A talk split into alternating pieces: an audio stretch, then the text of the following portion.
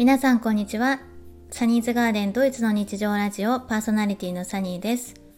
この番組はドイツ在住10年以上のシングルワーキングマザーの私がドイツ生活の気づきや役立つ情報を織り交ぜながらゆるりと配信しているラジオです。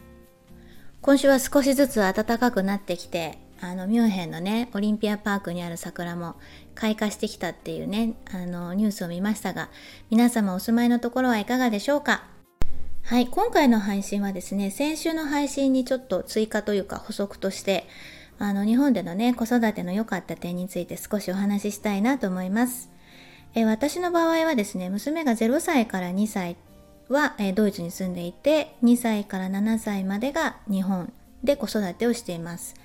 で、7歳から17歳まで、今現在もそうなんですが、ドイツで子育てをしています。で、えっ、ー、と、先週の配信でもね、お伝えしたんですけれども、あのドイツ在住のね日本人のママさんにあの聞いたところドイツと日本どちらが子育てしやすいですかっていうねあの問いに対してあのなんとご回答いただいた全員の方がねドイツの方があの子育てしやすいっていうふうにねお答えしていただきました。あのいろいろメッセージをね送ってきていただいた方もいらっしゃったのでちょっとそんなこともね織り交ぜながら、まあ、ドイツの子育てのいい点日本の子育てのいい点っていうね、私の観点からね、ちょっとお話ししたいかななんて思います。えっ、ー、と、まず、あの、ちょっとね、あの、娘にも、あの、2歳から7歳の時の記憶をさ遡ってもらって聞いたんですけれども、あの、日本ではね、小学校1年生、2年生の最初までだったかな？最初まで通ったんですよね。で、あの、学校生活っていうのは本当に1年ちょっとしか経験していないんですけれどもそれでもね良かった点っていうのは今でもね頭に残ってるのが何かを頑張った時とかにあの先生からねあのシールをもらえたりとかあと鉛筆をもらえたりとかっていう何かこうご褒美みたいなものをねあのもらったことがあったんですよね。でそれはあの本人にとってはすごくモチベーションが上がって嬉しかったっていうねことを言っていました。あのもしかしたらドイツでもねそういうふうにあの工夫されているね先生もいらっしゃるかもしれないんですけれども、えっと、うちの場合はねドイツでそういうことっていうのはねほとんどなかったのであの結構ね新鮮だったようです。はいでですね、あの、あとね、私が個人的にね、思うのは、日本はね、掃除の時間があるんですよね。授業が終わって、まあ、帰る前だったりとか15分とか20分とか確かお掃除する時間がみんなでね掃除する時間があったと思うんですけれどもドイツではねそういう掃除をする時間っていうのはねないんですよね。全くないですね。お掃除っていうのは、まあ、外部の業者さんが来て、まあ、生徒が全員帰った後にあの行っているものなんですよね。うんまあこれもねやっぱりこう賛否両論ねあると思うんですけれどもやっぱり日本でのその掃除の時間があったことで、まあ子供はね、小さいうちから、あの、雑巾の絞り方だったりとか、まあ、細かい掃除の仕方っていうのをね、その授業の中で、授業というか、まあ学校で先生だったりとか、まあ友達だったりと一緒に学ぶことができるんですよね。その実際の体験から。うん。それはね、やっぱりすごくね、いい経験だったなと思いますね。でドイツの小学校に上がった時にあの雑巾の絞り方っていうのがあの何て言うんだろう。こう日本だったら布を濡らしたらこう両手でこうギューって絞るじゃないですか。両手でこう絞るんですよね。だけどドイツの人たちって、まあ、大人もそうなんですけど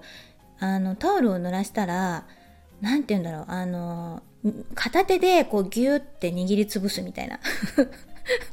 想像できますか？なんだろう。あのね、両手でこう、効率よく絞るんじゃなくて、片手でギューなんですよ。そう。だからね、ちゃんと水が、なんていうの、切れてない、なんかべちゃべちゃのタオルで、まあ子供だったらね、べちゃべちゃのタオルで拭くっていう場合もあるんですよね。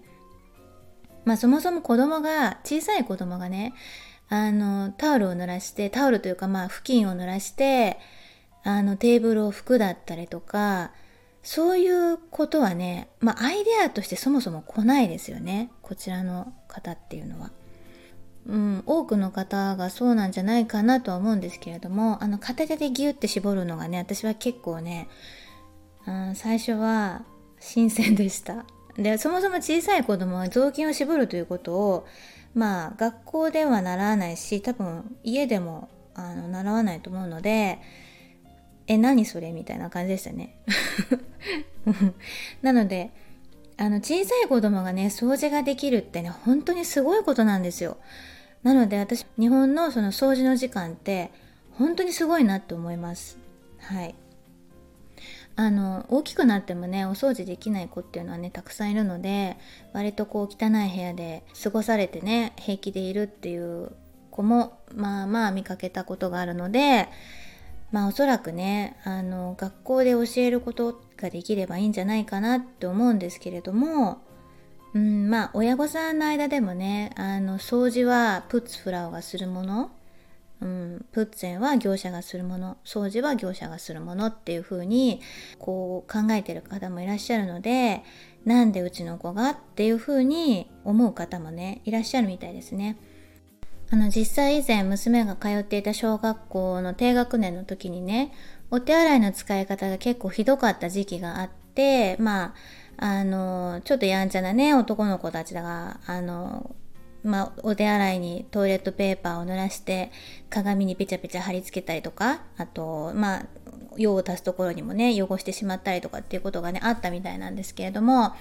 その時にねやっぱり学校側は結構深刻に見てまあ、あのお手洗いの使い方だったりとか、まあ、そういう風にしないために、まあ、お掃除してる人がいるんだよっていうことでねあの自分たちでねお掃除をするっていうのをね学ばせたらどうかっていう話があったんですけれども反対されるね親御さんも多かったみたいで結局その話はねなくなってしまったんですよね。私は結構残念だななんて思いました。うんやっぱりあのお掃除をする人がいるからお手洗いがきれいになってるわけであってそれをやっぱり自分で経験として知らないとその方々のこう労働がどういうものなのかっていうのがわからないじゃないですか。ね、感謝とかっていうのも湧かなくなるのでそれは当たり前と思っちゃいけないのかなって私はね教育上いいなと思ったんですけどねお掃除させることっていうのはうんちょっと残念だななんて思ったことがありましたあのドイツの学校ではほとんどねあのお掃除多分教えてないと思うんですよねうんでも私一回それすごい興味があってミュンヘンに引っ越してきた時にあのちょっと調べたことがあったんですけどお掃除を、まあ、授業の一環としてね教えている小学校はねあったんですよね。うん、なのでもしかしたらね最近ではあのまた違くなってるかもしれないんですけれどもあのそういう小学校もねあのありました。なのであのまあお家でねお掃除ってお掃除というかまあ部屋の片付けとかもそうですよね。そういうのはねあの意識的に教えた方がいいんじゃないかななんてねあのおせっかいながら思います。はい。あとね、あの、日本の学校で言うとね、保健室っていうのがあると思うんですけれども、あの、記憶をたどると、保健室だよりっていうのが、こう、毎週だったか毎月だったか一回、あの、お便りでね、送られてくるんですよね。で、それにやっぱりね、衛生観念のことだったりとか、まあ、手洗いうがいのことだったりとか、あと朝ごはんはきちんと食べましょうとか、あの、そういう、あの、まあ、基本的な生活上、あの気をつけたいことっていうのがねこう書かれていたんですよね。でまあそれを読む方読まない方っていうのはねいろいろあると思うんですけれどもそういうふうにこうお手紙で出してくれることによって忙しい親もあそうだっていうふうにこう忘れてることに気づかされるというかまあ手洗いうがいのこともそうだしあの朝ごはんをきちんと食べさせないといけないというのもそうだしなんかそういうのをねあのこう定期的に気づかせてくれるそういうお便りがあったので私すごくあのいい仕組みだななんて思ったことがあったんですよね。であのドイツのね普通の学校だともしかしたらあのあるのかな？ちょっとわかんないんですけれどもあの娘が通った学校では保健室というかまあ学校のドクターみたいなのがいて一応あの保健室みたいな感じでね機能はしていたんですけれどもあのそういう手洗いうがいとかあの朝ごはんをきちんと食べようとかそう栄養面のあのサポートっていうのはサポートというかまあ、お便りを出すとかね、そんな全くなかったですね。どちらかというと、あの休暇休憩時間に遊んでいて子供の洋服が泥だらけになったりとかそういう時にあの着替えの洋服を出してくれるとか、まあ、ちょっとした擦り傷とか打撲だったりっていう時にあと熱とかもそうですよね一時的にあのそこに行ってまああの手当てをしてもらうっていうあの感じだったんですけどいつも空いてるわけじゃないんですよね。うん、なのでちょっとねやっぱり日本とは違かったかななんてね思います。うん、なのであの保健室あったのはねすごく良かったですね。で今通ってる学校はあるんですけどえー、っとうちの子供はね1回2回2回転校してるので1回目のその小学校の時には保健室があったけど2回目の、えーと、モンテソーリ修例の時にはなかったんですよねそういうのが。うん、なので、まあ、熱が出たら家に帰るみたいな感じでしたよねお迎えに行くとか連絡が来て。うん、でそうですね今の学校はありますね。あなんかこの前友達の子が疲れてあの横にさして慣らしてもらって23時間眠っちゃったなんてだから多分ベッドとかもあると思うんですよね。うんまあ、この辺はね学校によって多分違うと思うのであの一概には言えませんがあの保健室がねちゃんとどの学校にもあるっていうのは日本はねいいなぁなんて思いました。あとは学校のことで言うとね、あと給食の時間があったっていうのはね、結構親としてはね、めちゃくちゃ楽ですよね、これ。学校で全部栄養面も管理してもらって、しかも温かいものが用意されるじゃないですか。で、大体ね、1汁1歳、2歳ぐらいあって、まあデザートまでついてくると思うんですけれども、うん、本当に日本の給食ってすごいですよね。まあいろいろ賛否両論はあるかと思うんですけれどもね、素材についての。うん、なので、まあ、給食の時間もさ、みんなで座って、あの、配膳係の子がいて、まあ、みんなに分けられるようにちゃんと分量を決めてっていう、そのなんか、その感覚も養えるじゃないですか。で、また協力し合って、あの、みんなのために分けるっていうこともね、できるし、それ嫌な子もいると思うんですけどね。うん。まあ、そういうことをこう、共同生活の中で学ぶことができるっていうのはね、なんかすごいですよね。うん、なんか日本ならではだなっていうふうに思います。そう、あとみんなと一緒にこうきちんと座って食べるっていう時間じゃないですか、給食の時間って。で、逆にドイツだと朝ごはんの時間っていうのがあるんですよ。10時とか9時半とか10時ぐらいに。で、だいたい20分休みぐらいなんですけど、日本で言うと。で、だいたい20分の休みで、その時に、まあ持ってきたサンドイッチとかそういうのを食べましょうね、みたいな、あの、ブロートサイトって言うんですけど、大体ね、休み時間に座って静かに食べる子なんていないんですよ。小学校で。うん、私はそれが結構ね、すごく気になって、まあ、机の上に座って食べるし、あの、その机に、のところにある椅子に、なんていう？足を引っ掛けて、まあ靴ですよ。靴の裏を引っ掛けて食べたりとか、先生がね、監視してるわけじゃないので、まあ、先生の休みの時間でもあるので、先生はね、あんまりそこには、あの、管理してないんですよね。うん。で、かと思えば外に行って、サンドイッチ片手に持ったまま外で遊ぶとかね。そういうこともね、まあまあ普通にありましたよね。うん。最初はね、最初の1、2年生ぐらいだったかな。あの、テーブルの上になんてランチョンマントみたいなのを持ってきて敷いてでその上でみんなで広げて食べようねっていうのは教えてましたけどもう3年生4年生5年生ぐらいまでそんなこと守ってる子なんていないしそもそももう外に行きなさいみたいな感じでしたよね先生たち自体が。うん、で休み時間はその鍵をかけて教室に鍵をかけて子供は外にいるっていう感じだったのでまあどちらにしても外で遊びながら片手にサンドイッチ持って遊ぶみたいなまあ結構緩い感じでしたよね。うん。でもそれがいいって思うか悪いと思うかっていうのはね、多分そういう観点自体がね、多分ないんだと思うんですよね。ドイツに。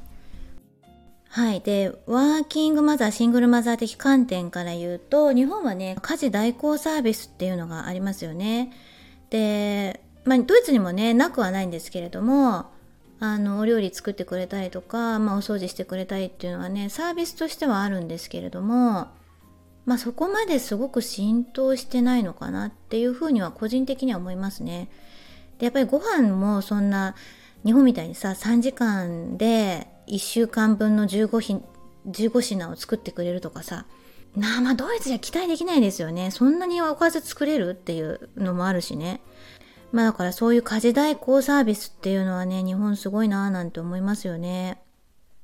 あと預かり延長サービスっていうのもあって私があのフルタイムで働いた時に割とこう残業がどうしてもある時なんかは、まあ、有料ですけどね夜7時とかまで預かってくれる保育園があったんですよね。でそれはほとんどね使ったことはないんですけれどもあのそういうサービスがあるっていうのはやっぱりこう流動的な仕事をされている方っていうのはすごくありがたいんじゃないかなって思ったことがあります。ただあの私が日本にいてフルタイムでね働いた時なんかは娘が朝8時とかから夕方6時ぐらいまであの保育園にいるっていうことにね割とよくは思われてなかったですねドイツのファミリーから。うんまあ文化の違いというかねそういう感じになってしまうんだと思うんですけど娘自体はね別にあの本人のね性格にもよると思うんですよね子供の。うん、でうちの子の場合はあのそんなしょっちゅうね最後までいる子じゃなかったんですけどあの割と仲良しの子がね遅くまでいる子が多かったのであの全然問題なかったんですよね当時ねあの娘と2人暮らししてたので日本であの病気になったりとかする時に例えば熱が37